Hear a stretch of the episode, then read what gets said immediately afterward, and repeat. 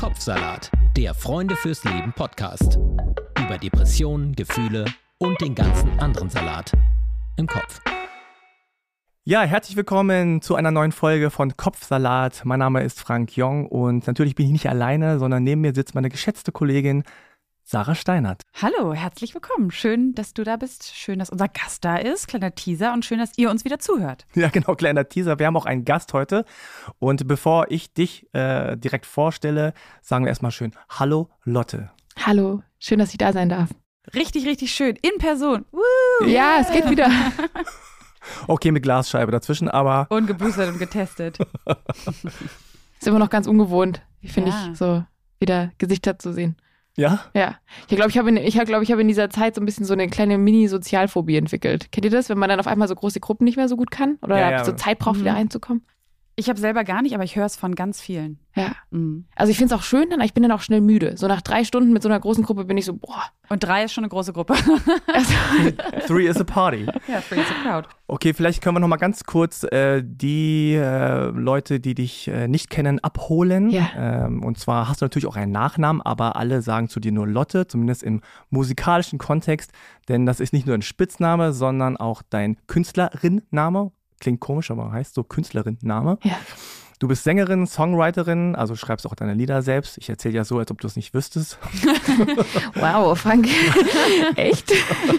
Du hast gefühlt 17 Instrumente gelernt, aber kannst keins so richtig, das sagst du, das sage nicht ich. Ja. Habe ich irgendwo gehört. Und du hast ein 1,0 Abi, da müssen wir drüber reden. Ja, sehr gerne. Ja, habe ich tatsächlich. Ja. also 15 Punkte so komplett. Nee, das ist ja, 15 wäre, glaube ich, ein, ein 0,7 so, Abi ja, oder so. Okay, doch nicht so toll. Irgendwo bei 14 bin ich irgendwo, aber es war schon, ich hatte, glaube ich, einfach Glück ja, mit war, meinem Kopf. War fast ein Grund, dich nicht einzuladen. okay, das muss man nochmal ja, klarstellen, sprechen wir gleich drüber. wirklich mhm. stimmt. Nee, das stimmt, ja. Aber dann, erste Single mit 21, äh, zwei Alben gemacht, Querfeld ein und Glück das gab es bereits. Und mhm. jetzt mit 26 Jahren ist das dritte Album unterwegs. Klingt ein bisschen so, als wärst du schwanger, aber ist ja auch ein bisschen so ein, ich will nicht sagen ähnlicher Prozess, Auf aber jeden Fall. Äh, es ist natürlich auch etwas, äh, was äh, sozusagen irgendwie unterwegs ist. Und ja, dann bist du auch noch bei der neuen Staffel von Sing mein Song dabei, irgendwann im Frühjahr. So, das sind erstmal grobe Fakten von dir. Genau, und das stimmt auch alles. Okay. Hört sich irgendwie verrückt an, so, aber ja, das fasst bei dem, glaube ich, in einem Rahmen ganz gut zusammen.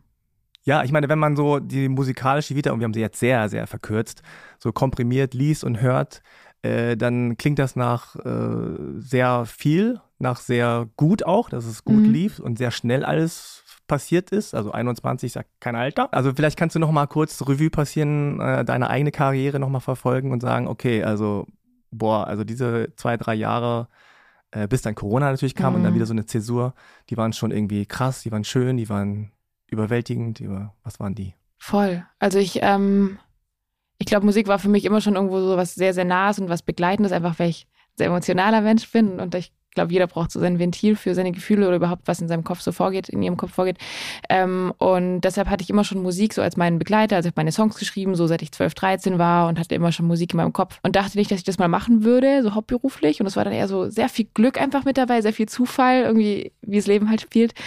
Und die Zeit, seit ich Musik mache, war auch sehr viel Glück mit dabei, dass es überhaupt dahin gekommen ist, wo ich jetzt bin. Sehr überwältigend, sehr einnehmend. Und jetzt merke ich gerade so mit diesem neuen Album, was kommt, dass es eigentlich schon eine Entwicklung und eine Findung auch zu mir selbst war. Also ich arbeite nach wie vor und immer noch daran und schon seit Sekunde eins, seit dem ersten Plattenvertrag, mich immer mehr wohler zu fühlen mit mir selbst in der Öffentlichkeit und mich so ein bisschen so alle Mauern, alle so alle Verstecke, alle also Masken so ein bisschen abzulegen. Und das passiert jetzt, glaube ich, mit dem dritten Album gerade ähm, am krassesten für mich. Das ist auf jeden mhm. Fall doll.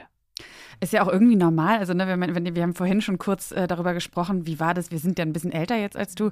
So, wie war das, als wir 21 waren? Ähm, und so mit 21, sage ich mal, schon so fast auf seinem Karrierepeak, wer weiß ja nicht, was da noch kommt, aber schon so einen krassen Karrieresprung zu machen und sich gleichzeitig halt natürlich irgendwie auch noch zu entwickeln, sich zu finden in einer Phase, wo ich zumindest wirklich, ich habe, glaube ich, mit 21, ich habe einfach mir gar keine Gedanken gemacht, ja. so um, ähm, um naja, nee, wirklich nicht, um, um, um mich auch eigentlich nicht. Ich habe wirklich mhm. einfach gelebt, gefeiert, bin gereist und so weiter. Und ähm, was du äh, ja auch in Interviews erzählst, ist ja dann schon, dass diese, dass diese ganze Musikwelt und dieser, dieser Erfolg, das, ist, das kommt ja schon einfach mit viel Druck und mhm. ähm, plötzlich muss man vielleicht auch so, so, ja, so eine Resilienz an den Tag legen, die man vielleicht noch gar nicht aufgebaut hat. Also erinnerst du dich ähm, daran, als du vielleicht das erste Mal aus so einer, ich würde es mir jetzt so vorstellen, atemlosen, wow, wie toll, dass das alles klappt, ähm, Phase kamst und gemerkt hast, oh, wow, aber es ist auch ganz schön viel und vielleicht auch ein bisschen mhm. zu viel? Es war auf jeden Fall zu viel, aber es war auch gleichzeitig voll schön. Also ich glaube, so ein bisschen mit so einem Gefühl von der, von der Verliebtheit zu vergleichen, wo man in so einem Rausch ist und irgendwie, keine Ahnung, vergisst zu essen, vergisst zu trinken, einfach nur so alles Tolles und so ein bisschen so war es auch. Und dann kommen natürlich, gerade vor allem nach so einer Tour, zwei, drei Wochen auf Tour, dann kommst du nach Hause und es ist plötzlich still und es ist plötzlich keiner da und das Adrenalin senkt sich so ein bisschen, ganze, ganze Glücksspiegel der ganzen Hormone geht so ein bisschen auf Normalität zurück oder vielleicht auch drunter. Da merkt man schon dann so erstmal kurz so krass. Oder habe ich auch gemerkt. Das ist schon intensiv und ähm, vor allem ist es deshalb, was du auch gesagt hast, voll intensiv, weil ich da rausgegangen bin ohne einen konkreten Plan, okay, das will ich darstellen, so will ich gesehen werden, das sind meine, das sind meine Werte, so, das sind diese Eigenschaften bin ich als Lotte, so, sondern ich bin einfach raus und bin immer noch auf dem Weg dahin, mich zu entwickeln. Und das ist so ein komisches Gefühl, dass man nicht mit einem fertigen Bild da rausgeht und sagt so, hey, das und die habe ich gemalt, so, sondern ich habe das Gefühl, ich entwickle mich seit fünf oder sechs Jahren vor den Augen von meiner Fanbase immer weiter. Und manche Sachen, die ich rausgebracht habe, finde ich jetzt auch nicht mehr gut so. Und das damit seinen Frieden zu machen, das ist voll schwer, finde ich. Hm. Ja, man ist ja total der Bewertung anderer auch ausgesetzt. Ja. Ne, oh, warum macht jetzt das? Und oh, die Frisur und warum ist sie denn jetzt so geworden? Und warum ist sie blond? Warum ist sie nicht mehr blond? Ich check das nicht. Und dann äh, wird man auch so psychologisiert, ne? Ah, geht's ihr nicht gut? Geht's ihr doch gut? Geht's ihr mhm. zu gut? Mhm. Irgendwie so. Ähm, ich meine, dieser ganze Rausch und dann plötzlich kam auch Corona, was ja wie so eine Stopptaste war, also gerade ja. auch für Menschen, die im Musikbusiness waren, einfach so, bam, alles vorbei, alles aus. Wie hast du diese Zeit erlebt? Als sehr wohltuend für mich tatsächlich. Das ähm, vorneweg gesagt, ich weiß, dass die Zeit für fast alle aus der Musikbranche sehr schwer war und ich ähm, will jetzt auch nicht sagen, alles war super bei mir. Das hat natürlich auch irgendwie seine, seine krassen, krassen Spuren hinterlassen, so business-wise, aber rein für mich persönlich war es total gut, mal Ende zu halten und zu gucken, ey, wo stehe ich eigentlich gerade? Was war in den letzten vier Jahren los? Oha, mhm. das war alles los. Mhm. So, ich bin so und so oft umgezogen, all das und dann auch noch Privatleben und alles. Ähm, und auch mal zu checken, wo will ich eigentlich hin. Und das war, glaube ich, ein krasser Moment und auch irgendwo eine Phase, wo wie so ein neuer Samen gepflanzt wurde für das, was dieses neue oder die, diese neue Ära, dieses neue Kapitel jetzt mit sich bringt. Ich glaube, das wäre nicht so passiert, wenn ich nicht innegehalten hätte. Und sagst du das aber jetzt im Nachhinein, es war gut? Oder also war es eine gute Zeit oder war es auch eine schwere Zeit und jetzt im Nachhinein sagst du, es war aber wichtig? Erstmal war es gut, weil ich runtergekommen bin und zu mir gekommen bin und irgendwie, ich war auch bei meiner Familie. Ich bin irgendwie, ich habe erstmal eine Woche einfach nur, es war Sommer, im Garten gelegen und geschlafen. Den ganzen Tag geschlafen. so, so scheinbar war ich müde. ähm, und dann so ein bisschen Urlaub gemacht, also soweit es halt ging und so. Das war schon erstmal gut. Und dann habe ich aber entdeckt, okay, krass, ich will Veränderungen, ich will ähm, ich, ich habe einen anderen Anspruch noch an das, was ich mit meiner Musik machen möchte, auch einen anderen Anspruch an mich selbst. Ich will mich mehr öffnen, ich will intensivere Themen angehen, ich will nicht nur happy go lucky sagen, alles ist gut und es wird schon irgendwie, auch wenn Hoffnung sehr wichtig ist, sondern ich will auch einen Einblick geben in auch in traumatische Erlebnisse, die ich eben hatte und ähm, ehrlich sein. Und als mir das dann klar war, da ging dann die schwierige Phase los, weil das war dann eher das Ding, wo ich dachte so, ey, ja, oha, krass, oha, krass, diesen Song jetzt zu schreiben, oha, krass, mit diesem Team jetzt neu zu arbeiten. Also das war dann eher so, das danach, so diese ganze Veränderung dann umzusetzen, das war krass. Mhm. Würdest du auch sagen, dass es dann, dass du vorher dann doch weitestgehend in so einem Art Autopilot unterwegs warst und eher bedient hast, was von dir quasi erwartet wurde? Also erwartet wurde auch im Sinne, was die Karriere auch quasi erfordert hat oder Hattest du vorher schon diese Momente? Weil ich glaube, du hast auch mal erzählt, dass du schon vor Corona 2019 so ja. das erste Mal so eine kleine ähm, ja, so ein, so so ein Down oder eine, auch eine gesundheitlich belastende Situation erlebt hast. Ja, voll. Ich bin, glaube ich, schon ein Mensch, der sehr viel reflektiert und einfach auch von, meine Mama ist Ärztin, so ich habe immer schon einen nahen Draht zu Gesundheit überhaupt gehabt, auch so Psychologie. Ich wollte lange Psychologie studieren, habe dann Philosophie kurz angefangen zu studieren. Also ich bin schon sehr reflektiert und ich könnte jetzt nicht sagen, dass ich über fünf Jahre einfach nur gemacht habe und dann plötzlich ein Moment, wo ich gemerkt habe, so, oha, Erleuchtung von oben, äh, ich habe ein Gehirn, sondern es war schon, dass ich davor auch schon die ganze Zeit gemerkt habe, okay, das tut mir gut, das tut mir nicht so gut, aber ich glaube, für große Veränderungen braucht man einfach Ruhe und Kraft. Und davor gab es kleine Schritte und das alles, was ich geschrieben habe, war auch davor schon autobiografisch. Auch die Musik, die ich gemacht habe, ich war immer schon ehrlich und so. Und es gab immer Momente, wo mir alles zu viel war, wo ich gemerkt habe, krass, es überfordert mich. Oha, ich verliere irgendwie gerade super viel Gewicht. Das hat man auch gesehen so. Oder Veränderungen auch, okay, ich färbe meine Haare. Scheinbar habe ich doch das Bedürfnis nach was anderem. Also es war immer schon eine Reise. Ich glaube nur, dass diese Ruhe durch Corona jetzt das mir ermöglicht hat, größeren Schritt zu gehen. Mhm. Und ich mhm. finde, das ist für mich ist es ein großer Schritt, plötzlich über einen selbsterlebten sexuellen Übergriff zu sprechen. Für mich ist es ein großer Schritt, plötzlich über Panikattacken zu sprechen, weil irgendwie dachte ich immer, das geht niemand was an, so was da mir vorgeht. Mhm. Mhm. Und diese Phase, als du sag, sagtest, ähm, ja, da habe ich irgendwie gemerkt, ich will was Neues, ich will was anderes, ich will irgendwie Veränderung auch in meiner Musik was war das für ein Prozess? Also hast du da gesessen und drüber nachgedacht, äh, irgendwie im Garten oder äh, äh so äh, allein im Raum oder hast du angefangen zu schreiben und das kam so raus? Oder beschreib nochmal vielleicht ein bisschen konkreter, wie dieser Prozess sah. Oder vielleicht hast du auch mit Leuten geredet und gesagt, irgendwie fühlt sich es nicht gut an, sondern ich muss was Neues machen. Es war ein schleichender Prozess.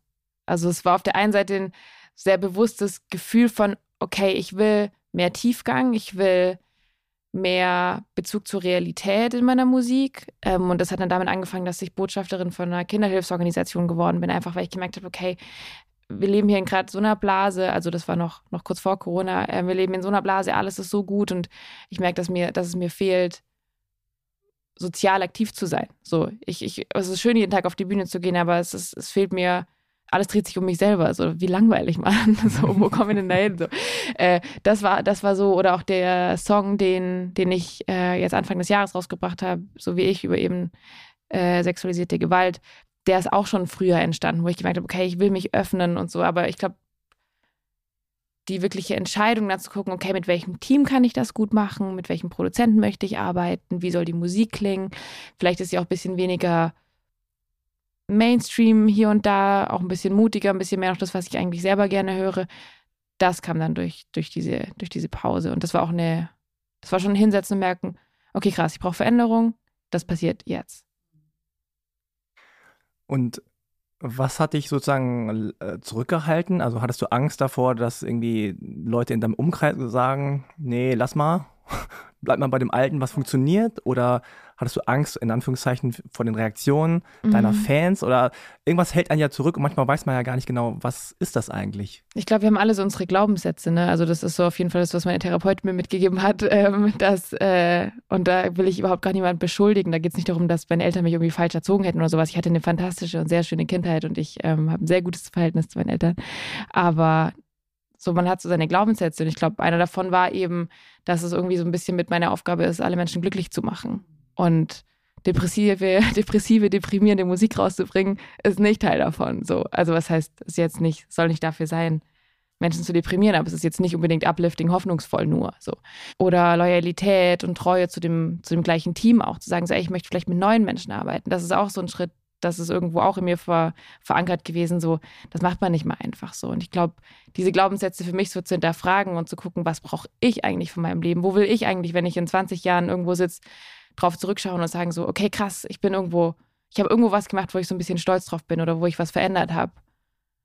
Das braucht halt Mut und ja, Zeit und auch irgendwo Kraft. Ich merke, dass es voll schwer ist, seine eigenen Glaubenssätze zu, mhm zu übergehen oder zu Fall. verändern. So jetzt ja. immer noch, ich wache manchmal nachts auf, so schweißgebadet und denke so, oh Gott, oh Gott, das ist viel zu depressiv. Oh Gott. So, also es gibt, es gibt so Momente, wo ich denke so, oh Gott, das ist alles falsch, weil einfach das so verankert ist in einem. Mhm.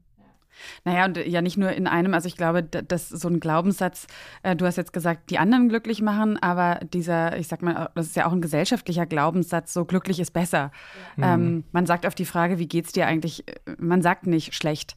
Ähm, ja, keine Ahnung, es ist, glaube ich, wirklich so ein bisschen so, so, so ein generelles Ding, dass, dass das vielleicht jetzt erst so vor einem Wandel noch steht, dass die Leute einfach merken, aber dass man dafür einen Preis zahlt, wenn man immer behauptet irgendwie oder wenn man sich die Dinge immer so ein bisschen schöner dreht, als sie eigentlich sind. Und deswegen finde ich das auch so schön, dass, dass, dass wenn Leute wie du zum Beispiel einfach so sagen, nee, wir sind jetzt mutig und wir gehen den Schritt und, und zeigen eben auch die andere Seite.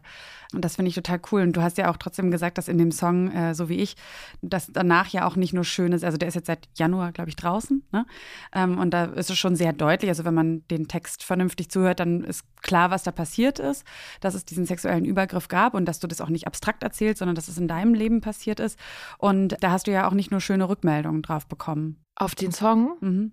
Ähm, Und generell, du hast ja auch Ja. ein bisschen, hast ein Video auch darüber gemacht und Genau, erzählt ähm, genau. von der Erfahrung. ich habe, so wie ich und die Rückmeldungen als sehr, für mich auf jeden Fall als sehr positiv erfahren und als, also, was, wie sage ich es am besten?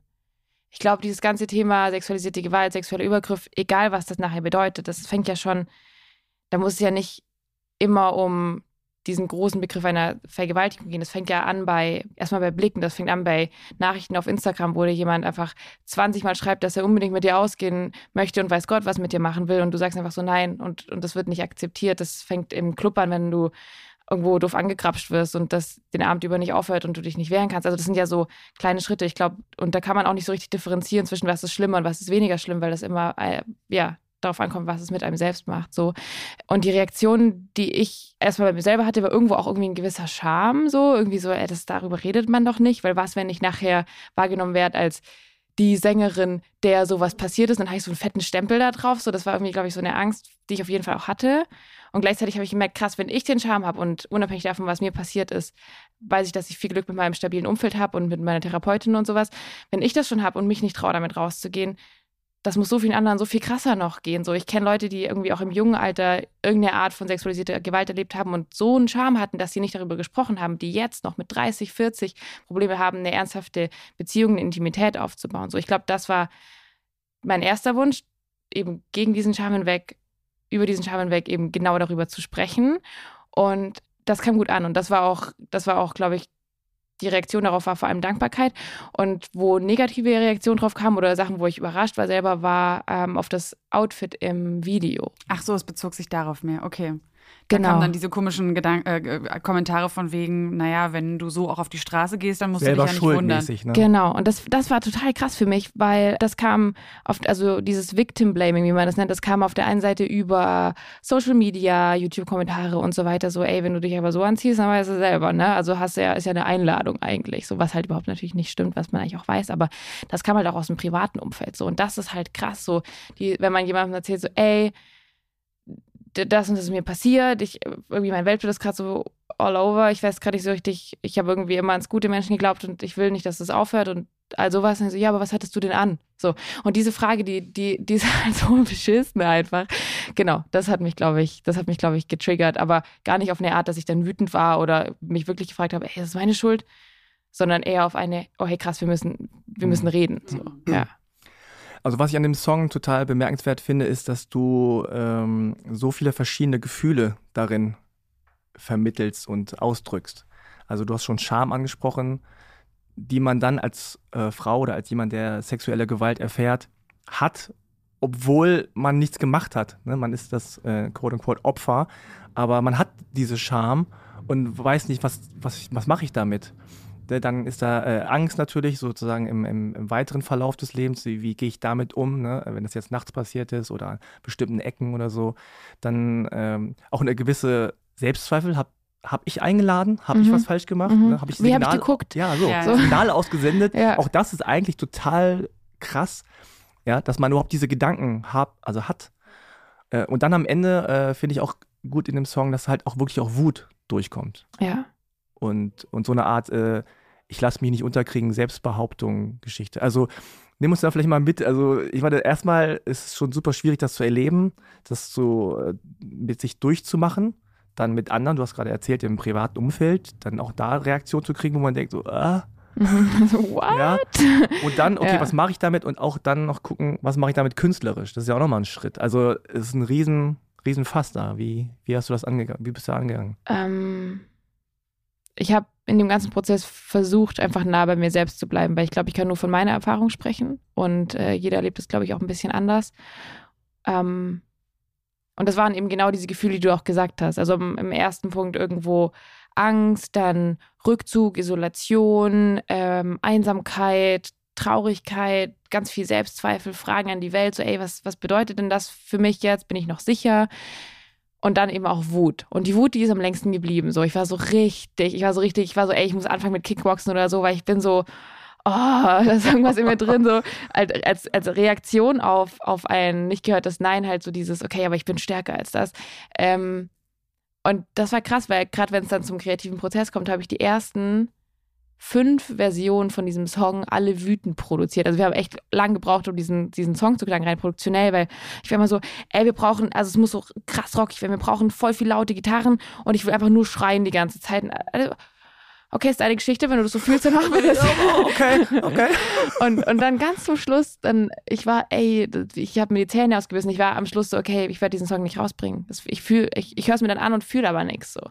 Und dann habe ich ähm, Nikolai getroffen, der jetzt auch mit mir fast das ganze Album ge gemacht hat, produziert hat. Und er meinte so, ey, lass mich mal eine Version bauen. Und dann stand ich vor dem Mikro und er so, ja, jetzt, aber sing ganz sanft. Geh, geh, geh ran und sing einfach nur ganz, ganz zart. Und es hat mich sowas von zerrissen. Ich habe dann auch so gesungen, wie er, das mich, wie er das mir gesagt hat. Und dann hat er mir irgendwie dann ein paar Tage später die erste Version geschickt und ich habe das angehört und war so, ich kann es nicht. Das, das bin ich nicht, das ist nicht die Geschichte. Ich bin volles Opfer da drin. Ich bin schwach, ich bin ich, keine Ahnung, meine Stimme bricht hier und da, das ist, das, das ist alles, was ich nicht wollte. Mhm. Aber ist es alles, was du, was du nicht wolltest oder alles, was du nicht nach außen geben wolltest? Genau, und das ja. habe ich dann auch hinterfragt, weil ich habe es dann so ein paar Leuten gezeigt, denen ich vertraue und die waren so, boah, das ist stark. Und dann habe ich gemerkt, okay, krass, das ist ein Problem, das ich mit mir selber gerade habe, dass ich Angst habe, verletzlich zu sein, dass ich Angst habe, nahbar zu sein und zart zu sein und weiblich und feminin zu sein und all dieses und so ging es dann weiter zum Video. Ich so, ey, ich brauche so, so, eine Panzerrüstung. Ich muss irgendwie sowas,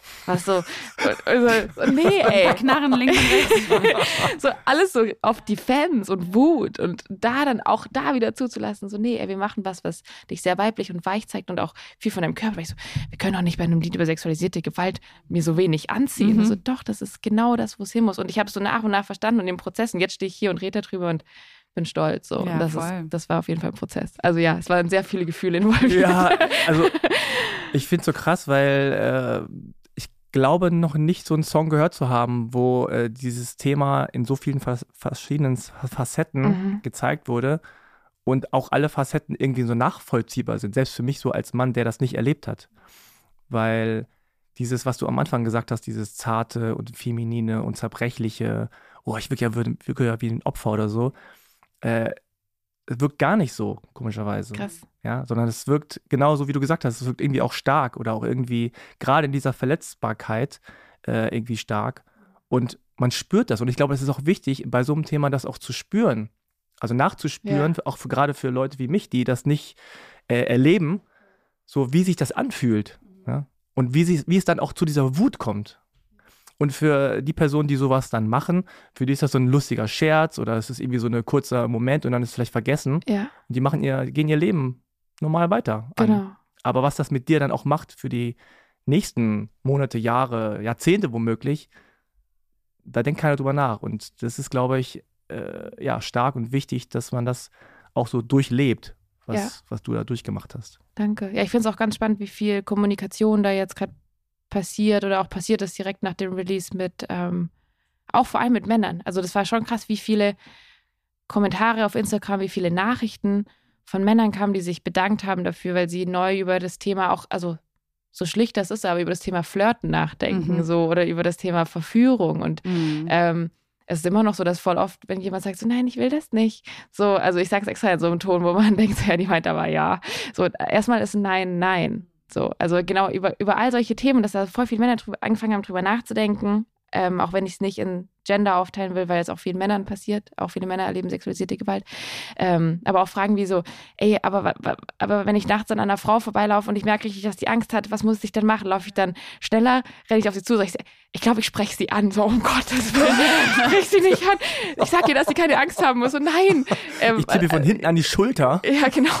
Ich laufe ganz schnell, ich laufe ganz langsam, damit sie keine, also alles so, also so simpel, aber so relevant darüber zu sprechen. So, ähm, ja, Städtebau, auch das. Wie kannst du eine Stadt sicherer machen? Wie kannst du Orte, die, die eigentlich äh, dunkel und irgendwo ja, einem Angst machen, auch vor allem natürlich als Frau, wie kannst du die sicherer machen? Lauter solche Sachen, so fände ich total spannend. Also ich merke ja immer, wenn ich auch mit anderen, also jetzt in dem Fall oft Männer äh, rede, dass wirklich so dieses e-, Empathiegefühl fehlt. Also wir kennen das halt einfach nicht. Ne? So. Mhm. Soll jetzt keine Ausrede sein, sondern das ist, deswegen ist es so wichtig, dass man immer wieder darauf hinweist, was es mit einem machen kann. Weil ich, kenn, ich sage mal das Beispiel, was passiert, wenn alle Männer Ausgangssperre haben, nachts. Mhm. Ja, so alle Männer sind weg. Boah, wäre super nice, können wir voll die Party starten dann. Dann würde sich sofort, sofort bei allen Frauen, wir machen das mal jetzt in dieser heteronormativen ja, Ecke so, dann würden alle Frauen sagen so, krass, es verändert alles. Ich würde nachts joggen gehen, ey. Ich würde nachts joggen gehen durch den Wald. Aber Ich nur, weil man so kann, ne? nice. Ja. Ja. Aber das würde alles verändern. Aber umgekehrt, wenn, wenn es jetzt Ausgangssperre für Frauen gibt, Dann würden Männer auch nicht mehr rausgehen. dann würden Männer Warum denken so, oh raus? shit, äh, das wird jetzt gefährlich draußen. Ach, krass. Also ich würde dann nicht denken, cool. Ach so, ah, Ja, so ich- rum. Ah, Ich hätte Ich jetzt. würde nicht denken, cool, das wird besser als mit Ah, Frauen, sondern ich würde denken, oh shit. Mhm. Also was sollen wir draußen? Mhm. Das wird Ärger geben. Mhm. Und wenn man sich das reinfährt oder eine andere äh, Denk, ein anderes Denkspiel ist, du darfst mit neun Leuten auf eine einsame Insel gehen. Mhm. Du musst aber entscheiden, Männer, nur Männer oder nur Frauen. Ich finde es total, das ist krass. Ich muss da, da, also, das hat, du hast gerade voll, das hat, das mit diesem Bild mit nachts nur Männer und nur Frauen, das hat gerade richtig mein Gehirn einmal durchgewirbelt. finde ich super nice. Wow, finde ich voll gut. Ähm, krass. Aber ich glaube, es gibt keine Frau auf der Welt, die sagt, ich gehe mit neun Männern auf eine Nee. einsame Insel. Nee, glaube ich auch nicht. Keine. Oh Gott. Für wie lange ist ja auch die Frage. Und bei Männern ist immer das Gefühl, also ich habe das ein paar Männer Mhm. gefragt, Mhm. die haben immer das, die Überlegung, okay, also wenn ich da bleiben muss für ewig, dann mit neun Frauen. Wenn ich äh, wegkommen will von der Insel, dann würde ich auch ne Männer nehmen, weil die können irgendwie, keine Ahnung, Ah, okay, ja. Mhm. äh, ein Ja. Floß bauen oder so ein Ja, Scheiß. voll, voll. Aber das zeigt, wie man denkt, ja. Ich finde es total krass, auch überhaupt, wie man, ja, ja, wie man denkt. Ich habe ähm, ich hab gerade absichtlich für so wie ich oder auch eigentlich fürs ganze Album mit sehr vielen Frauen gearbeitet. Also ich davor, die letzten Jahre, ich hatte einfach ein riesiges Team an wirklich tollen, kreativen, einfühlsamen, emotional intelligenten Männern um mich rum und das es gibt es gibt fantastische Männer. Ich liebe Männer. Männer sind so cool, wirklich. Ähm, und ich wünsche, also ich könnte mir eine Welt ohne Männer nicht vorstellen, weil ich glaube, am Ende ist es ein wichtiges Gleichgewicht so und ich äh, genau, ja, Punkt. Aber ich habe nie so, so viel Kontakt zu Frauen gehabt. Und ähm, ich habe ein sehr schlaues Buch von der wunderbaren Kebekus gelesen. Es kann nur eine geben. Und das hat mich, das hat mich echt überrascht, weil so, weil, weil ich gemerkt habe, so krass, weil, sobald ich mit Frauen arbeite, passiert so ein ganz komisches Konkurrenzdenken und so ein, ey, es kann aber nur eine Frau irgendwie in der Clique geben, die so die, der Liebling ist und so ein bisschen so, also wie sie geht da super, super gut rein in verschiedene Themen, sehr feministisch auch, aber ich finde es, ähm, ich finde es wirklich toll. Und jetzt bei so wie ich mit fast nur Frauen im ganzen Visuellen zu arbeiten. Wir haben mit Studio 1140 ähm, quasi eine female-based Production Company. Ich glaube 95 Prozent Ladies am Set, also Kamerafrauen, Regisseurinnen, Producerinnen, ähm, dieses Video gemacht. Und das war das erste Mal wirklich überhaupt in meinen 26 Jahren auf dieser Erde, dass ich gecheckt habe, wie krass Frauen kreativ sein können und wie toll es ist, wenn Frauen Hand in Hand zusammenarbeiten und es nicht irgendwie so ein Schulter-Ellenbogen-Ding wird. Und das war, das war mein Blowing. Und da war ich sehr dankbar für, auch in diesem Prozess so viele tolle, kreative, starke Frauen kennenlernen zu dürfen. Aber auch wahrscheinlich, wie selten es ist, dass nur Frauen im Raum sind. Ja. Ja, ist auch, auch also kenne ich einfach nicht, weil ich Ja. irgendwie, also irgendwo ist die Musikindustrie halt doch voller Männer und das ist gar nicht jetzt irgendwie, dass ich sage, das ist alles scheiße. Es ist erstmal halt gerade so, wie es ist. Ich glaube, das, ja, das ist schon ein bisschen scheiße, aber ich will aus dieser ganzen so wie ich Debatte auf keinen Fall eine, eine Gender-Debatte machen. Also das ist mir ganz, ganz wichtig, weil ich kenne viele Männer, die sexualisierte Gewalt erlebt haben und das soll auf keinen Fall das ausschließen. Aber es war krass, mit vielen Frauen zu arbeiten. Das ist toll. Mhm. Naja, man, man könnte ja auch hoffen, dass es sich einfach irgendwann, äh, dass wir so ein bisschen aus diesem ähm, männerdominierten Zeitalter rauskommen und das einfach eher eine natürliche, also das Schönste wäre ja, wenn, ähm, wenn man auch nicht sagt, es gibt keine äh, Unterschiede zwischen den Geschlechtern, sondern dass man sagt, es gibt Unterschiede, ja, ob die jetzt kulturell oder biologisch bedingt sind, aber dass man einfach dahin kommt, grundsätzlich auf der Welt, dass, dass jeder Mensch, jedes Individuum quasi seine Talente, seine Anlagen ausleben kann. Ähm, genauso wie man, also ich meine, dass zum Beispiel so viele Männer in kreativen Berufen oder leitenden Positionen sind, ist ja auch so, dass man oft mit diesen männlichen Eigenschaften wie Ellenbogen ausfahren, lauter sein als die anderen, bisher halt immer guten Erfolg hatte. Ähm, und ich glaube, da, das ist halt dann immer gut. Es braucht dann eine Weile so eine Gegenbewegung, wie so, okay, wir machen jetzt Female Only. Jetzt dürfen Männer auch nicht, wo sich ja manche Männer dann aufschwingen und sagen, das ist aber auch diskriminierend. Wo ich denke, Männerfeindlich. ja, also da, da, da habe ich noch nicht mal so einen Halbsatz für übrig, um das zu kommentieren, weil man denkt, ja, okay, ist klar. Äh, ne? Und und das finde ich dann irgendwie cool. Und das habe ich auch so das Gefühl, das finde ich, ähm, finde ich interessant, dass du äh, dich da eben jetzt auch auf diesem, also ich habe so ein bisschen das Gefühl, dass du dich ein bisschen aufschwingst oder auch so ein bisschen so eine, so eine, so eine Lebensaufgabe, also so Aufgaben übernehmen möchtest Ja. in dieser Welt. Ja, voll. Ja.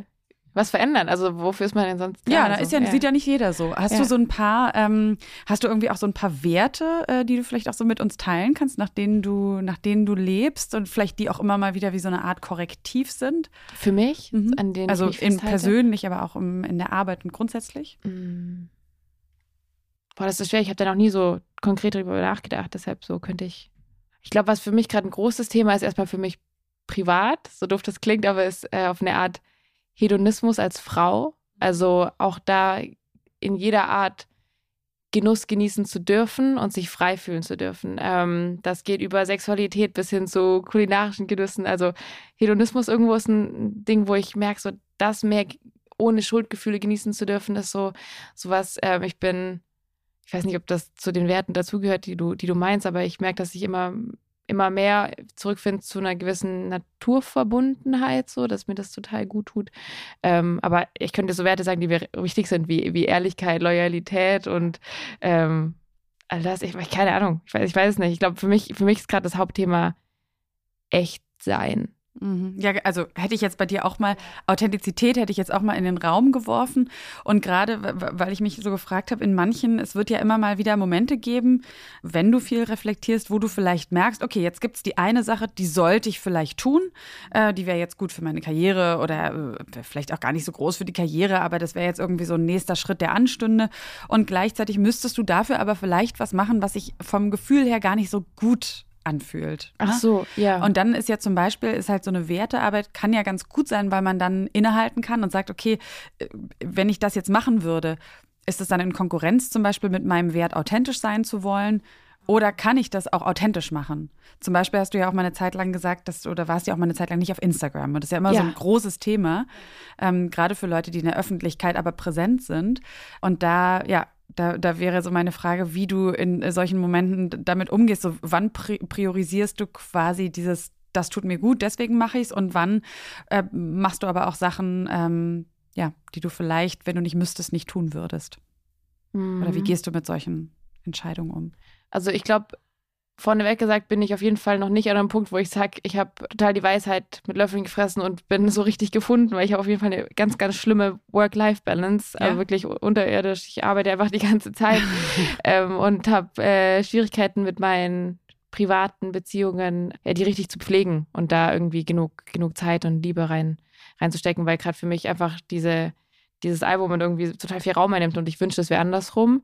Trotzdem, wenn ich in einem Zehn-Jahres-Plan denke, denke ich eher an private Erfolge als an berufliche. Also ich habe, es ist mir nicht egal, aber ich habe kein Ziel, wo ich hin will beruflich. Ich denke viel mehr daran, dass ich voll gerne irgendwann ein Haus im Wald hätte, mit, mit einer Sauna im Keller, als, als, als in beruflichen Zielen. Aber wenn es um einen Anhaltspunkt geht, darum, woran ich mich festhalte, ich habe ein Buch gelesen von Glennon Doyle, das heißt Untamed. Und da spricht sie darüber, wie sie so ihren Weg gefunden hat in ihrem Leben von, also da geht bei ihr geht es auch viel um, um Sexualität, so von einer Erfindung von einer, äh, einer, einer Ehe mit einem Mann, wo sie sich dann getrennt hat, um, weil sie sich in eine Frau verliebt hat und so. Und es geht so ein bisschen um ihre Glaubenssätze, um das Ganze, wie sie caged in, also einge, eingesperrt war und wie sie so nach und nach eben sich da äh, ausbricht aus ihren Glaubenssätzen. Und was sie gesagt hat, das fand ich total schlau, sind zwei Sachen. Das erste ist, sie will beruflich dahin gehen, wo, wo es weh tut. Also das, was, wenn sie was sieht in der Welt und sie das zu Tränen rührt und sie merkt, das macht sie so richtig traurig, da will sie hingehen, weil dafür hat sie dann eine Leidenschaft und das wird ihr dann auch was geben, das wird ihr eine Art Erfüllung geben am Ende. So, das heißt, wenn, wenn es mich total berührt, Menschen und Frauen zu sehen, die irgendwo auch in Familien sexualisierte Gewalt erleben, so das, das ist eins der schlimmsten Sachen für mich. Und das heißt, ich möchte eigentlich am liebsten direkt mit einem Frauenhaus zusammenarbeiten und gucken, was können wir tun, damit wir, damit wir gerade in auch wie Zeiten wie Corona, dass so häusliche Gewalt gar nicht so viel vorkommt. Das ist das eine. Und das andere, was sie auch gesagt hat, ist, dass sie ihren Kindern was vorleben möchte. Dass sie, dass sie, wenn es zum Beispiel, egal in jeder Hinsicht, dass sie ihren Kids eine Welt schaffen möchte, in der die Kinder gut leben können. Und ähm, das ist für mich irgendwo, obwohl ich noch keine Mama bin und weit davon entfernt, voll der, voll der wichtige Punkt. Also das geht, das geht von Umweltverschmutzung bis hin zu ähm, moralischen Idealen. So, natürlich könnte ich jetzt, was wahrscheinlich vielen Menschen in meinem Umfeld besser gefallen würde, nicht aufsprechen zum Thema sexualisierte Gewalt, weil dann hätte ich diesen ganzen Trouble gar nicht, diesen emotionalen Druck, den ich gerade spüre, gar nicht. Aber ich weiß, dass ich für meine Kids einen Ort schaffen will, wenn ich irgendwann meine Kinder habe, einen Ort schaffen will, wo wir in einer sichereren Welt leben. Ich will einen Ort schaffen, wo jede Art von Sexualität erlaubt ist, wo es da keine Vorurteile mehr gibt. Ich will einen Ort schaffen, der nicht komplett voller Plastik ist und verschmutzt. Also ich glaube, in dem denke ich. Und davon ausgehend entscheide ich auch zum Beispiel, mit welchen Marken ich zusammenarbeiten möchte und mit welchen nicht. Also, das ja, wenn einem Nestle dann irgendwie 80.000 Euro anbietet für ein Konzert, dann natürlich denkt man dann so, ja, ja, genau, mache ich das, das, ja jetzt sowas. oder lasse ich das jetzt? Ja. So, also das sind, das sind, das sind, das sind tägliche Entscheidungen und die aufbauend auf dem, ey, was für eine Welt soll da mal sein in 20, 30 Jahren? Ich glaube darauf, ja. Jetzt hast du ja vorhin angesprochen, dass du auch Therapie machst Mhm. und ähm, in dem neuen Album, was jetzt irgendwann kommen wird, wir konnten schon ein paar Songs so rein äh, hören, geht es ja auch echt um, um harte, in Anführungszeichen, Themen, also mentale Gesundheit, toxische Beziehungen, es geht um Angst, Depression, Manie, äh, diese Geschichte. Ähm, und also man, man hört da raus, dass du dich mit dir selber viel beschäftigst und beschäftigt hast. Also auch, äh, okay, wie bin ich, wer bin ich, äh, wie will ich sein und was ist an mir richtig und nicht richtig und, und so. Also kannst du da vielleicht ähm, ein bisschen drüber reden, wie so dieser, dieser Schritt war zum, okay, ich muss vielleicht auch nicht nur meine physische Gesundheit, Mhm. ne, meine Mutter ist Ärztin, Mhm. wahrscheinlich ist da immer alles, ne? Ja. Okay, hast den Check gemacht, den Check, du bist jetzt so und so viel alt, mach den Check, ja, aber ja, dieses, der Kopfcheck quasi, der wird einem nicht so nahegelegt. Aber wie bist du drauf gekommen und wie bist du das angegangen? Ich bin auf das Therapie schon relativ früh gekommen, weil ich mir lange überlegt habe, Musiktherapeutin zu werden. Also irgendwo, ich wollte Musik machen. Ich fand äh, Gesundheit super interessant. Ich war so, okay, wie kann ich das ausgehend von einer Familie, wo Sicherheit und Stabilität irgendwie auch ein, ein großer Wert war. Wie kann ich das vereinen? Okay, Musiktherapie. eins plus eins ist zwei.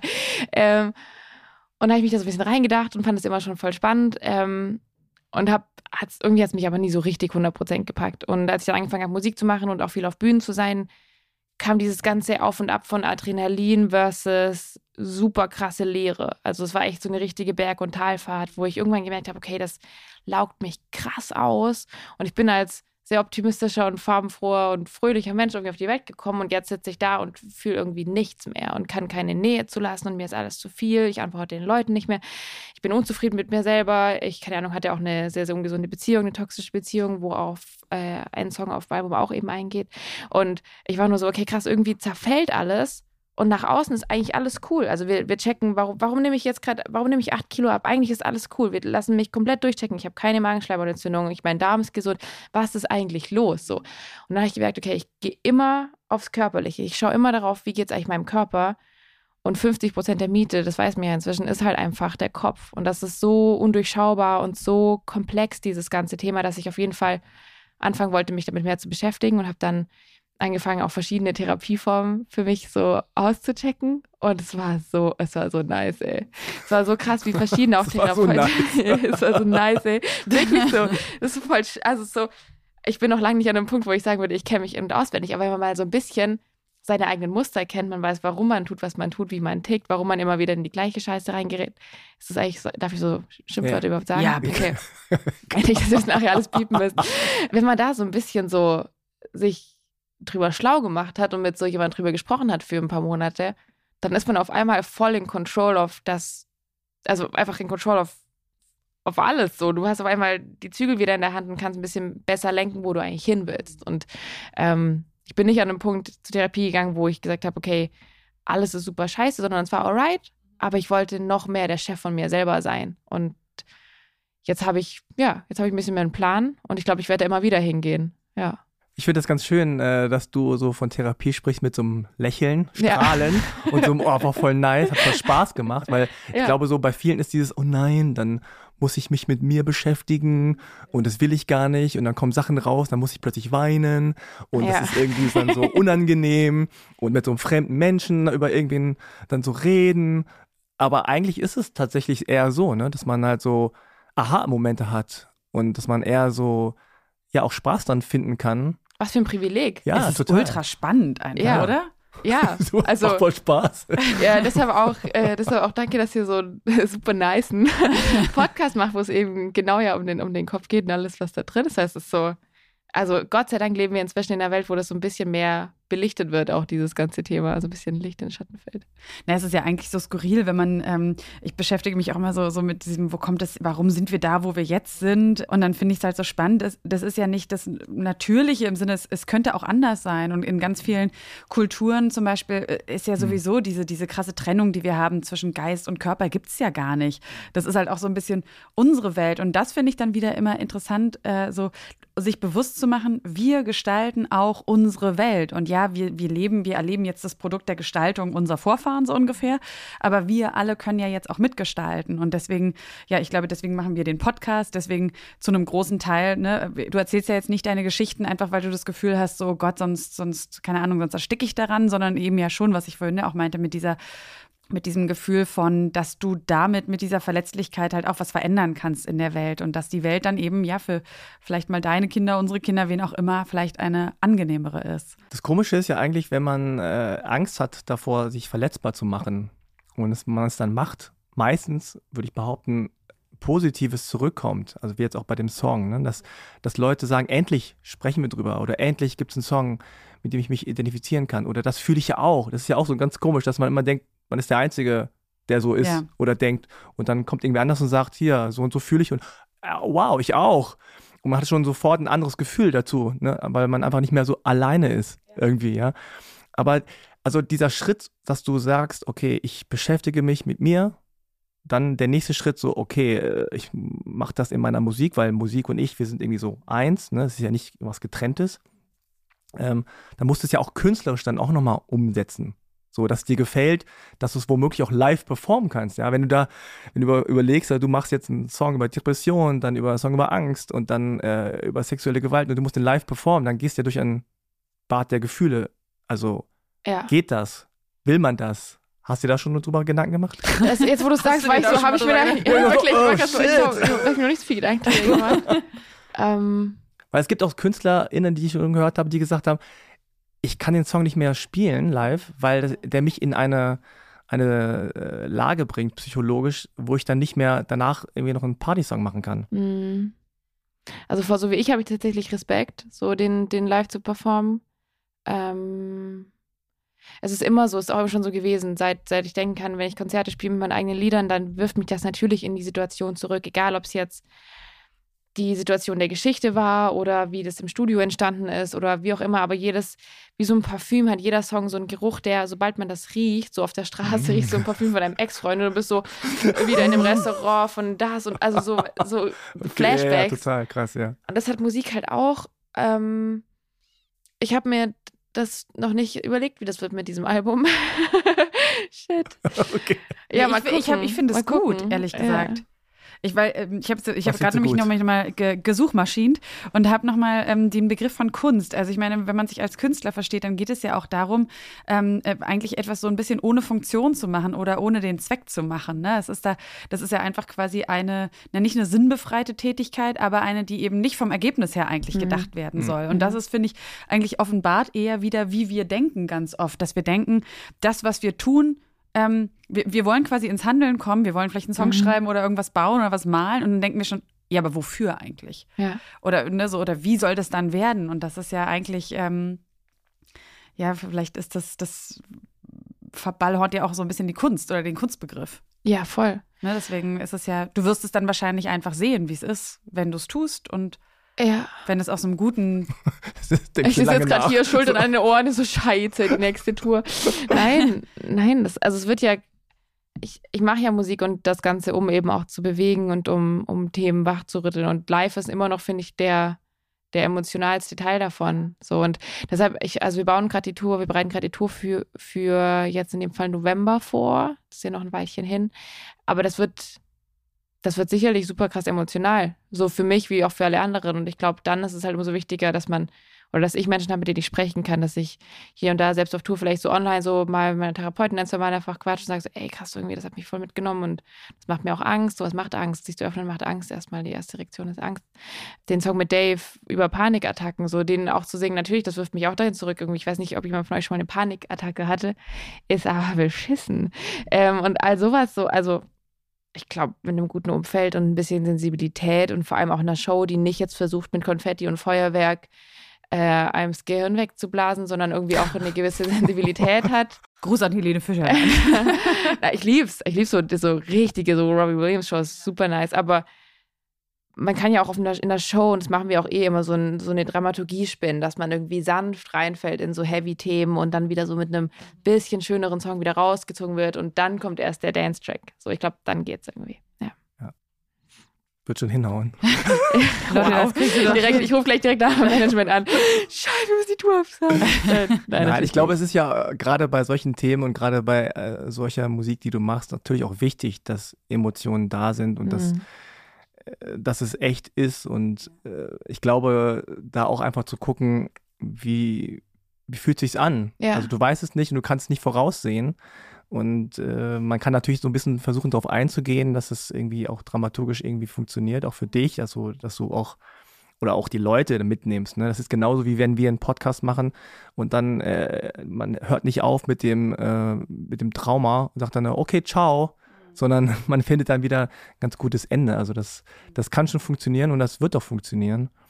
Andersrum wäre es ja auch total seltsam, ne? wenn man eben so eine Musik macht und sowas gibt es ja auch. Und dann erlebt man die Person äh, und das ist ja eben, du bist ja als Person da auf der Bühne und wenn dann ähm, man das Gefühl hat, okay, das ist ja aber nur happy und total alles glatt gebügelt und so, das wäre ja, dann äh, gibt es ja auch, ähm, also dann würde ich jetzt aus meinem, aus meiner Sicht sagen, Chance vertan. Und zweitens wären wahrscheinlich auch ganz viele, naja, Fans dann auch total enttäuscht, weil ähm, ne, die Leute, die irgendwie lustig, äh, Lust haben auf glatt gebügelte Popmusik, was ja auch voll legitim sein kann, die würden ja dann ja nicht mal, oder sie würden kein Konzertticket wahrscheinlich kaufen. Aber ich verstehe das natürlich, dass das so, ähm, ich, also ich kann mir das ja nur vorstellen, wie das ist, dann das erste Mal damit rauszugehen. Aber ich würde auch annehmen, was wahrscheinlich vor so einer Tour ihr probt. Ne? Mhm. Du wirst ja mhm. also die Lieder schon mal performen. Naja, nee, ja, dann, ja. und dann die ersten Konzerte. Und was ich mich zum Beispiel äh, eher immer frage, ist, ähm, wie schnell nutzt sich dann sowas auch ab, weißt du? Also ich meine, wenn jetzt du, ich habe mir deinen Tourplan mal angeguckt, das sind ja nicht nur zwei Konzerte, sondern eher 20, mhm. glaube ich, in Deutschland. Irgendwo 20, 30, den Sommer spielen wir auch noch. Ja. Genau. Und wenn du immer wieder, wie, wie ist es? Also hast du das in der Vergangenheit? Also jetzt hast du zwar vielleicht noch nie so persönliche und direkte Songs gemacht, aber du wirst ja auch schon Songs gehabt haben, die dir besonders nahe gingen. Wie haben die sich so verändert, wenn du die über so einen Festivalsommer, sage ich mal, äh, schon dann 20 Mal gespielt hast? Wie ist das Erleben davon? Das Schöne ist, dass ich eine ganze Band dabei habe und dass die Songs sehr vielfältig sind. Also auch auf diesem Album jetzt sind irgendwie Songs dabei, die sind super sad, aber es gibt auch echt Songs, wo man wo irgendwie für mich echt so die Wolken aufbrechen und man denkt so, oh Gott, das Leben ist voll schön und mhm. ich bin echt krass verknallt oder irgendwie sowas halt.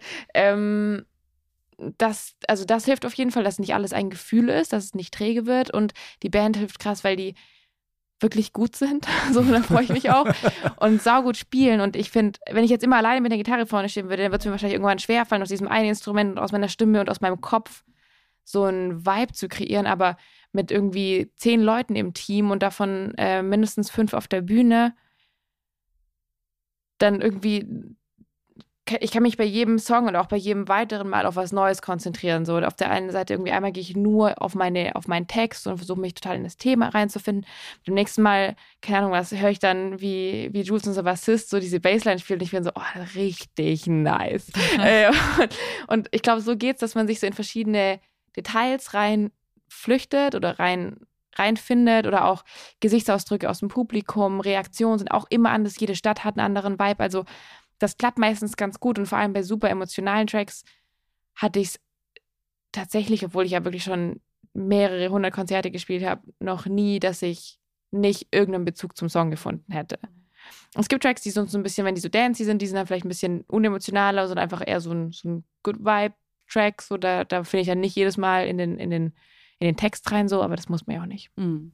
Ja, ich finde es eh krass, wie Musik plötzlich von einer Sekunde auf die andere auch die Stimmung so verändern kann. Mhm. Also du bist in einer bestimmten Stimmung, dann hörst du einen Song, plötzlich drei Sekunden später bist du in einem plötzlich völlig anderen Status ja. so. Ja. Und ich glaube, das kann dann natürlich, äh, ist halt einfacher auch sich diese jeweilige, wenn dann die Bassline kommt, in diese jeweilige Situation Stimmung reinzuspielen. Ja, und das Gute ist, dass ich ja jedes Mal auch was anderes sagen kann. Also das ist Mhm. so, die Ansagen, die schreiben mir nicht irgendwie safe was auf, was ich jedes Mal sage, so, sondern ich mache halt irgendwas, kommt immer irgendwas, manchmal kommt auch echt richtig viel Bullshit raus, so, aber halt einfach sage immer irgendwas, was mir gerade einfällt und das macht dann irgendwie auch ganz lustig. Dann gehe ich manchmal runter ins Publikum, rede mit den Leuten.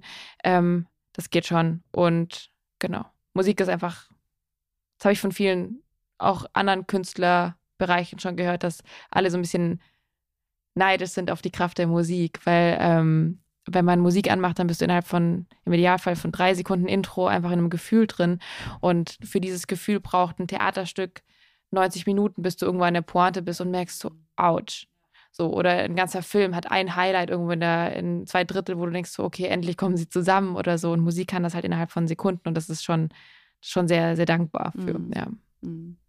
Ähm, ich finde nochmal einen Bereich interessant, von dem du vorhin so ein bisschen erzählt hast, dieses be beruflich versus Privates. Also das würde ich nochmal gerne wissen, ist es noch immer, also ich habe rausgehört, dass es auch noch tendenziell immer so ein bisschen ist, dass du das Berufliche sehr priorisierst ähm, und dass äh, eigentlich vielleicht ein bisschen zu wenig Zeit in das Private reinfließt, oder? Ja? Es ist schon schwierig, weil der Job einfach sehr einnehmend ist. Es ist sehr Und wie, intensiv. Kannst du das nochmal, weil für jemanden, also geht wahrscheinlich einigen so, mir geht es immer so, ich, ich, ich weiß es nicht, wie das ist, wenn man, wenn man Musikerin ist. Also wie sehen so, wie ist das? Was ist daran so, naja, also ich meine, klingelt den ganzen, äh, jetzt hast du ja schon, ne, du hast schon, du hast eine Fanbase, du hast irgendwie einen Plattenvertrag. Also ist es so, dass an einem normalen Tag einfach sehr viele Leute was von dir wollen? Hast du sehr viel abzuarbeiten? Hast du einen großen Druck, kreativ zu sein? Kannst du das so ein bisschen mal an deinen normalen Tagen uns beschreiben? Boah, es kommt äh, so ein bisschen auf die Tage auch an. Also jetzt gerade ist so Hochphase vom, vom Album, wo ich merke, so, okay, mein Handy, ich habe das offline gemacht für diese Stunde, die wir hier sprechen. Wenn ich das nachher anmache, dann werden da wahrscheinlich von den verschiedenen Produktionen Mm, Nachrichten von ein, zwei, drei Produzenten drauf sein, die so, ey, hast du den Mix schon gehört? Hast du das Master schon gehört? Was denkst du zu der Bassline? Dann jetzt gleich danach gehe ich ins Studio, dann wird am Studio irgendwie an den letzten Songs für, für die Produktion gearbeitet. Parallel weiß ich, dass äh, meine Creative Directorin, die super kreativ ist, sich gerade Gedanken über das Logo und über das ganze Layout vom, vom Album macht und mir nachher irgendwie eine PDF zuschickt, über die ich drüber gucken kann. Und überall brauche ich halt, das ist halt das Krasse, den Zugang immer zu mir direkt, Ja, weil ich immer ja, nach ja. Bauchgefühl entscheide. Ich habe nicht so ein, eben noch nicht, so eine, so eine Liste an so, okay, deshalb mache ich das, deshalb mache ich das so, sondern ich muss irgendwie immer halt da sein und das ist schon viel. Und dann weiß ich immer, dass es immer eilt. Also ich brauche bis morgen das Feedback für den Mix. Ich immer eilig, muss ja. heute Abend noch das einsingen, weil sonst können wir das morgen nicht in den Mix geben und so weiter. Und wenn dann halt eine Nachricht von einer alten Schulfreundin kommt, die sagt, hey, ich wollte nur mal hören, wie es dir geht, dann denke ich so, okay, das kann ich auch morgen noch beantworten, weil die muss nicht morgen den Mix abgeben, sondern das ist nicht so schlimm, ob ich das heute oder morgen beantworte. So, also einfach, weil ich denke, das hat Zeit. Und ich will mir auch Zeit nehmen, um private Dinge zu beantworten.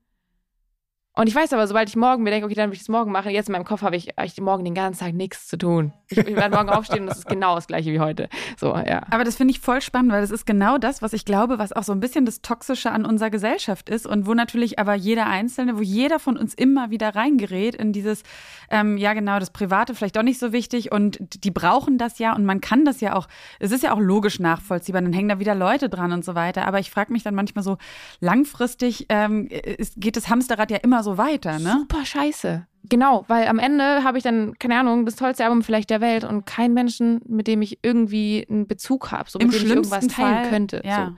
Ich, ich muss mich einfach ehrlicherweise, ich habe eine sehr große Familie, also ich habe ja drei Geschwister, meine Eltern sind zusammen und leben auch nach wie vor, was mich sehr, sehr freut, Gott sei Dank. Äh, meine Oma auch. Ähm, und dann habe ich halt so fünf Freunde. Ja, also so. das heißt, du hast dann einfach den Kreis auch klein, hältst den gerade ein bisschen Ja. klein vielleicht. es geht halt nicht mehr. Ja. Genau, ich versuche dann immer so, wenn ich, ich lerne ja auch neue Leute kennen, die mich faszinieren, wo ich denke, so, oh, mit dir will ich auch Freunde sein, weil ich will gerne mit dir einfach hängen und von dir lernen und irgendwie, ich will dir was erzählen und du willst mir was erzählen. Ich probiere das dann, aber ich merke, dass ich, dass ich an mein Limit komme, einfach, man, ich glaube, ich glaube, ja, fünf Freunde, sind fünf Freunde und Familie und dann mehr geht nicht. Und besprichst du das auch in deiner Therapie? Also ich habe jetzt rausgehört, du hast, du bist noch quasi oder hast noch eine Therapeutin. Ich Mhm. glaube ja bisher immer nur Frauen, hast du mal erzählt. Ja, ne? genau, bisher nur Frauen tatsächlich. Ich weiß auch nicht warum. Ähm, Also be- besprichst du dann auch so, so ähm, gibt ja diesen schönen Begriff Salutogenese, also Mhm. Sachen, die du machen kannst, um quasi psychisch auch gesund zu bleiben? ja, ich war jetzt, ich war jetzt tatsächlich eine Weile nicht. So, weil ähm, irgendwie. Zu viel Arbeit? Ja. oh Lotte, It's, it's the truth. Frank und ich sind hier die oh zwei. Mann, okay. Die, Ja, es ist, es ist mies. Ähm, keine Ahnung. Ich wollte gestern einen Tag frei nehmen und dann war ich doch wieder bis 14 Uhr irgendwie. Es ist halt, genau, ich weiß es nicht. Also ich habe jetzt nicht das Gefühl, dass ich gerade irgendwie auf, auf, auf dem Zahnfleisch gehe, gar nicht. Ich bin eigentlich voll happy. Ähm, Du wirkst auch entspannt, müssen wir jetzt mal ja, sagen. aber Ja, es, Aber das muss jetzt ich auch mal kein schlechtes angehen. Gewissen machen. Nee, aber es stimmt ja. Also es stimmt. Und das ist, ähm, das wird mir auch gefeedbackt von Menschen, die mir nahe sind, dass es, dass es schön wäre, mich ähm, näher zu haben. Und vor allem, ich glaube, am Ende ist es immer die ungeteilte Zeit, die, die wertvolle ist. Klar. Also wenn ich irgendwie mit, weiß auch nicht, meiner Schwester zusammen bin, dann bringt uns das beiden nichts, wenn ich parallel irgendwie noch Mails am Handy rausschicke. So, das ist einfach nicht dann nicht ganz. Also ich glaube, das ist auf jeden Fall meine größte Baustelle. Es ist ja auch einfach schwierig in Jobs äh, wie bei dir oder auch bei mir jetzt auch als Selbstständiger, ähm, wo es nicht so eine klare Grenze gibt. Das ist Arbeit und das ist dann privat. Genau. Ne, so, sondern deine Arbeit ist schon so privat, ja, dass sie fast schon keine Arbeit mehr ist, weil du machst das ja gerne, Ja. ja. Und du hast Kontakt mit Leuten, die auch irgendwie deine Freunde sind oder gute Bekannte oder so. Und gleichzeitig, du hast nie einen Feierabend und du hast nie so, okay, da habe ich drei Wochen Urlaub und mache gar nichts. Mhm. Also das ist so, Spielst du auf meinen Urlaub an? Nee, aber die Grenzen sind halt einfach so, äh, so, so verschwommen. Und da ist es dann, glaube ich, echt schwer, äh, selber die Grenzen zu setzen. Ja, muss man aber sagen. eigentlich Genau, muss man, ja. Aber das ist halt schwer. Also wenn man sagt, von 9 to 5 habe ich einen Job, dann privat. Morgen gehe ich wieder hin. Dann habe ich Wochenende Urlaub. Ja, nee, das hört, so ist es aktuell wirklich nicht. Also, ob ich irgendwie abends bis halb zwölf noch ähm, am Laptop sitze oder morgens, ich stehe dann irgendwie dann doch halt eine halbe Stunde früher auf, weil ich noch was machen muss, dann sitze ich halt so mit einem Kaffee und einem Laptop im Bett und arbeite, dass der Kaffee kalt wird. So, das ist halt so nervig, weil ich, ich werde da so reingesogen. Das ist ja auch Ja. schön. Das ist ja jetzt nicht ein Job, der, ähm, der mir keinen Spaß macht. So. Aber das ist halt genau, das ist halt auch krass die Gefahr. Ja, weil- voll. Aber gibt es was, was wo du jetzt aktuell sagen ähm, könntest, so, oh, wenn es das gäbe, wenn du das hättest oder das anders wäre, das wäre eine super krasse Erleichterung? Ich würde mich gern klonen. Wenn ich zwei Gehirne hätte, kann ich doppelt so viel Okay. machen. Stopp, stopp, stopp, aus, der, aus, Okay, wow. aus dem Pool der möglichen Dinge. Kann ich doppelt so viel arbeiten. Nee, dann könnte eine von, äh, könnte ich Vollzeit arbeiten und die andere Chillt. Pri chillen, Privaturlaub, bisschen Bali, Ja. äh, paar tolle Reiseziele. Ähm, nee, ich glaube, jetzt gerade ist auch einfach alles gerade, muss schnell, muss nicht, aber geht schnell, weil irgendwie jetzt dann kommt Sing mein Song und ich will dafür auch irgendwie dieses neue Album haben, weil ich will auch in der Show am liebsten schon neue Songs von mir zeigen können und so und deshalb ist es gerade alles ein bisschen ich weiß, es klingt alles nach Ausreden. Ich merke selber, indem ich sage, ich sage trotzdem kurz den Satz zu Ende, obwohl ich weiß, es macht keinen Sinn. Ich wünschte, ich hätte einfach mehr, deutlich mehr Zeit, um nur dieses Album zu machen, es komplett fertig zu machen. Dann würde ich gerne vier Wochen in den Urlaub gehen und dann würde ich anfangen, dieses Album rauszubringen.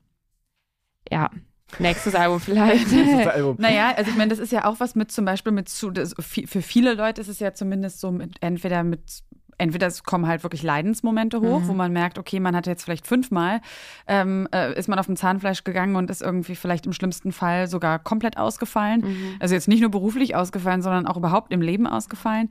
Oder aber könnte natürlich auch sein mit steigendem Erfolg und so, dass es dann, ne, je, also kennt man ja immer die ganzen äh, Kapriolen der Superstars, die dann quasi diktieren können, wie es sein soll. Mhm. Aber eigentlich ist es ja schade, wenn es so lange erst dauert, bis man vielleicht, wie du es ja auch schon angedeutet hast, vielleicht ist auch schon vieles äh, kaputt gegangen oder so. Und ähm, was ich immer glaube, ist, wir alle ähm, können ja nicht komplett raus aus der Welt, so in der wir sind, aber sehr achtsam zu sein und wirklich mal ein bisschen rauszukommen aus dem, ja, ich muss aber Gedanken. Mm, Das ist, glaube ich, schon total wichtig. Und dann kann man ja auch schon mal so eine Phasen durchmachen, wo man weiß, okay, es ist jetzt, jetzt ist es gerade wirklich viel, aber ich sehe schon das Ende und ich bin achtsam dabei. Und wenn es wirklich dann doch mal kippt, dann ziehe ich auch notfalls den Stecker.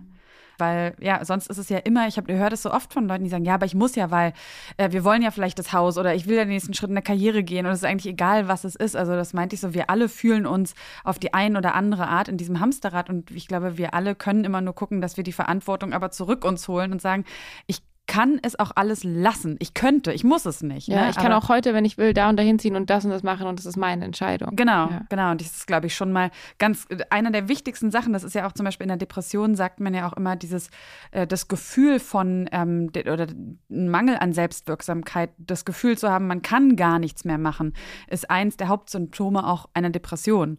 Und deswegen ähm, sind ja auch so Sachen wie ein Burnout oder so schleichende Symptome, ähm, zeigen sich ja dann immer schon wieder mit diesem gleichen Denkmuster. Ich Mhm. muss ja. Mhm. Und dann landest du vielleicht in einer Depression oder in einer Angststörung oder sowas und ähm, dann ist es quasi, Ja. Ja. naja, Ja, nee, wie so ein bisschen Ja. ne, zu spät, aber deswegen. Ja, und ähm, gleichzeitig kommt ja immer dieses Bis-Skript. Also erstmal das machen und dann kommt das. Also ich mache erst ja. das und dann und Mhm. das dann kommt aber nie. Ne? Genau, wenn man Also sagt immer, ich nur, nur noch ja. das und dann Ja. mache ich aber da und dann, genau. Ja. Aber jetzt zum Schluss ähm, vielleicht nochmal. was uplifting. Scheiße, ich hinterfrage mein ganzes Leben. Wenn ich rausgehe als erste Therapeutin. Ich habe doch wieder Bedarf, dreimal die Woche. Na, aber vielleicht Hast du kannst du nochmal zum Schluss sagen, was so, äh, deine Feel-Good-Themen sind oder das, was du machst, um dich sozusagen Mhm. wieder selber zu belohnen oder äh, rauszuholen aus so einem Tief.